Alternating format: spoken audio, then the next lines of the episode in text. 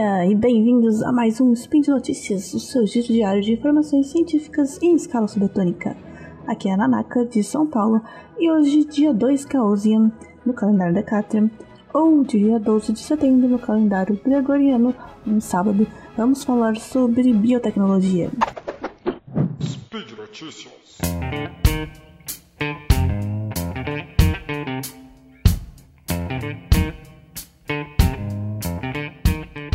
Em uma grande investigação ecológica, cientistas utilizam o DNA ambiental para redescobrir os sapos perdidos. O suspeito, um sapo chamado Megaelosia bocainensis, estava listado como extinto e não é visto desde 1968, quando ele desapareceu do Parque Nacional da Serra da Bocaina, no Brasil, e desde então é conhecido apenas por esse único espécime coletado e levado para um museu. Os cientistas usaram então uma técnica chamada de DNA ambiental, que oferece um novo método de inspeção que pode confirmar a presença de espécies não detectadas por métodos tradicionais, provendo desta forma uma poderosa ferramenta para cientistas conservacionistas, que não são aqueles que querem a conservação dos valores, mas sim a conservação do meio ambiente e sua biodiversidade especialmente ao identificar espécies ameaçadas e aquelas com uma baixa densidade populacional que não tem sido vista por muitos anos. Em uma pesquisa feita na Universidade de São Paulo, na USP de São Carlos, tendo como investigadora principal Carla Martins Lopes, os cientistas identificaram espécies em vários níveis diferentes de ameaça em seis locais do Brasil, especialmente nas regiões de Mata Atlântica e Cerrado. E usando o método de DNA ambiental, eles foram capazes de procurar por 30 espécies alvos de anfíbios em seis localidades onde esses sapos eram conhecidos por ter vivido anteriormente. Os pequenos pedaços de DNA, vestígios de DNA no ambiente, não podem nos contar sobre quantos indivíduos ainda vivem lá ou o estado de saúde desses indivíduos, mas conseguem nos contar se a espécie ainda está presente no ambiente. Uma vez que organismos vivos deixam traços de DNA no ambiente em que vivem, seja na água ou no ar, ou na Terra. Das 30 espécies de sapos suspeitas, 13 tinham desaparecido completamente e presumidamente extintas. 12 delas haviam desaparecido localmente, mas ainda eram encontradas em outras regiões próximas. E outras 5 espécies já haviam sido abundantes nas regiões, mas atualmente são dificilmente encontradas. Os cientistas então tiveram que se aventurar até os pontos de coleta, carregando suas baterias e bombas peristálticas para bombear a água das amostras para dentro dos tubos com filtro de DNA, uma vez que uma amostra pode chegar a cerca de 60 litros de água e contém muito mais coisa do que apenas DNA. Então, esses filtros contêm materiais porosos, às vezes fibra de vidro ou até papel, que atraem o DNA e também não deixam que outros detritos maiores passem. E então esse filtrado, que contém uma concentração maior de DNA, é colocado em tubos estéreis que eles também levaram nas mochilas, estéreis, ou seja, sem a presença de outros micro-organismos ou material contaminante. E nessas amostras é adicionado também o chamado buffer de DNA, que é uma substância que protege o DNA para que ele não degrade no tempo que leva para levar ele até o laboratório.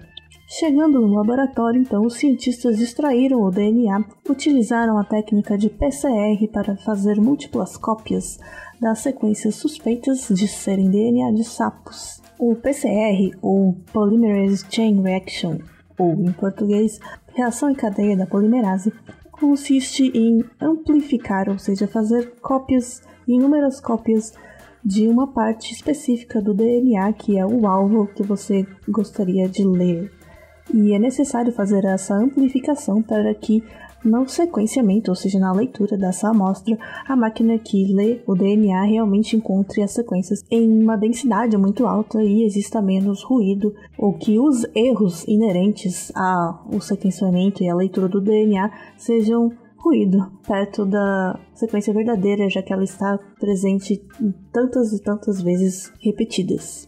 O PCR ocorre dentro de uma máquina chamada termociclador, que basicamente ela diminui e aumenta a temperatura em ciclos, né? bem o que o nome fala mesmo. E a reação de PCR só precisa disso e alguns reagentes para acontecer. Ela foi descoberta pela primeira vez em 1983, não faz tanto tempo assim, por Carrie Mullis, um bioquímico americano. E ela é capaz de criar milhões de cópias de um, uma, um pequeno pedaço de DNA ou RNA em apenas algumas horas. Talvez você tenha ouvido falar de PCR ultimamente, porque ele também é um dos testes, é o teste mais acurado que pode ser feito para identificar a presença do vírus do coronavírus. E outros também, claro. E por, pelo fato de ser uma amplificação, né, uma cópia de DNA, ela também é muito útil para casos em que a amostra da sequência alvo é muito pequena no ambiente.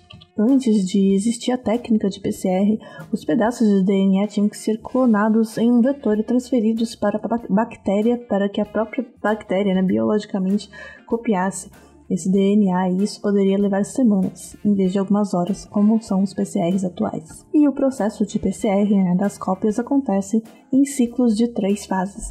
A primeira fase é a desnaturação, onde o termociclador aquece a amostra a cerca de 94 98 graus Celsius durante 20 a 30 segundos, o que faz com que as pontes de hidrogênio entre as bases do DNA, né, que formam aquela cadeia dupla, né, a hélice de fita dupla, e as pontes de hidrogênio que ligam essa fita derretem nessa temperatura, fazendo com que as fitas se separem em duas fitas simples únicas.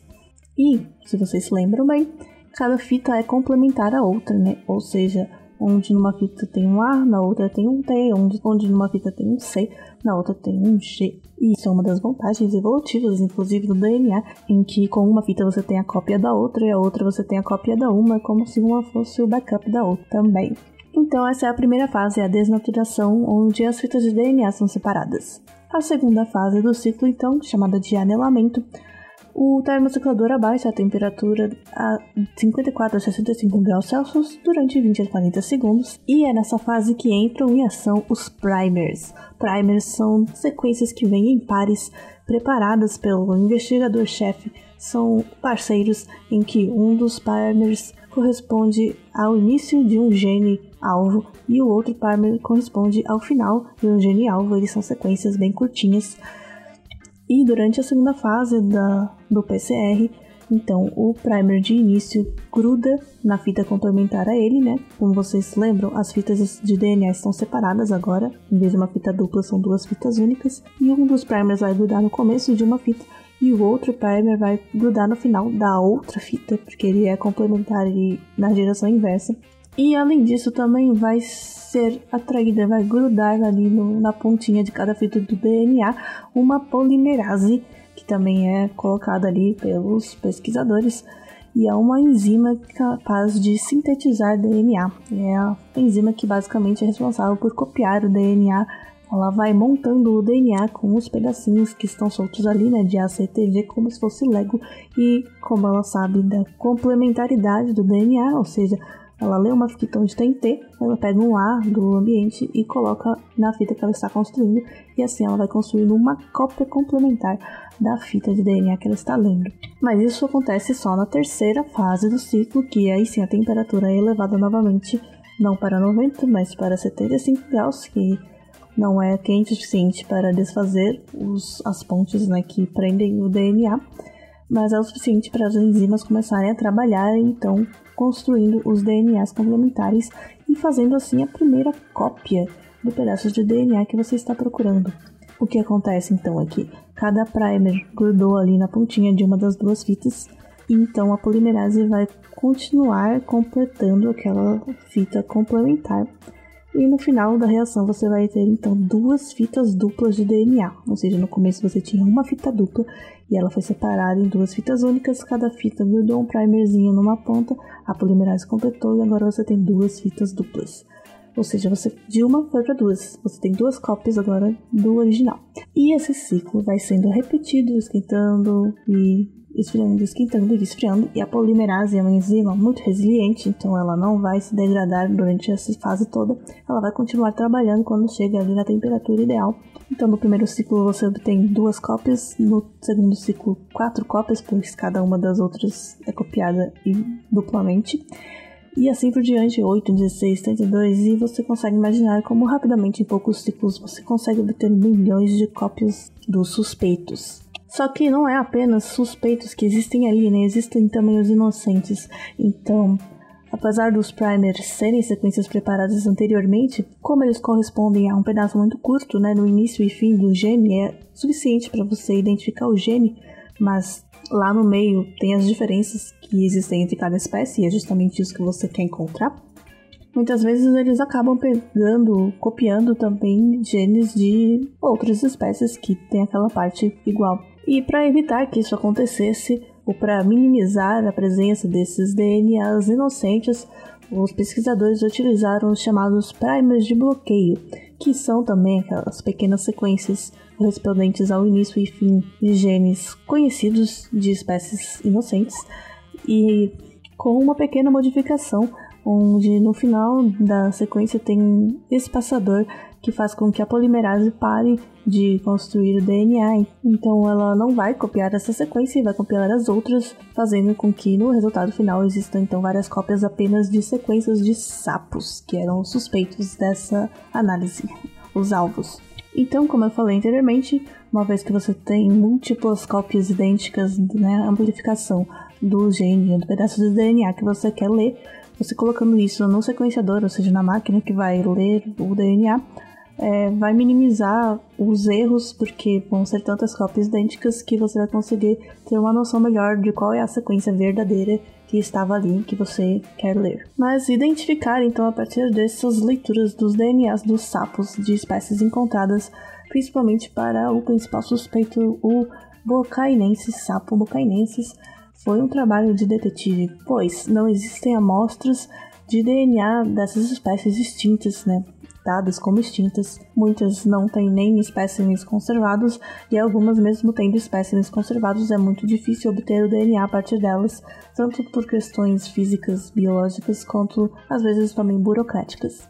Mesmo assim, os pesquisadores foram capazes de deduzir a presença da espécie no ambiente, obtendo amostras de espécies irmãs, ou seja, muito próximas dessa espécie dada como extinta, e identificando na amostra então um pedaço de DNA que era mais similar a essas espécies irmãs do que a quaisquer outras espécies de sapo e de uma amostra que era da região onde este sapo tinha sido visto pela última vez. Então, a partir dessas e outras evidências, a sequência de DNA encontrada só poderia pertencer ao sapo Megaelosia bocainensis, que na verdade então nunca teria desaparecido completamente, mas estaria ali levando sua vida, se reproduzindo e se escondendo bem debaixo dos nossos narizes. E por hoje é só. Lembrando que o link dessa notícia comentada está no post. Deixe lá também seu comentário, elogio, crítica, sugestão. E lembrando também que este podcast só é possível de acontecer graças ao apoio dos nossos patronos do SciCast, tanto no Padrim quanto no PicPay. Então, obrigada a todos vocês, continuem contribuindo e se quiser contribuir para que esse projeto e todos os outros podcasts do Portal Deviante continuem, apoie você também. Tenham um bom fim de semana e bye bye!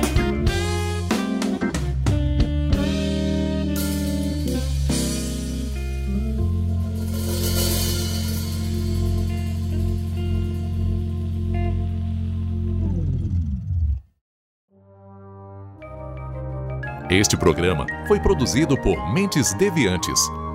deviante.com.br.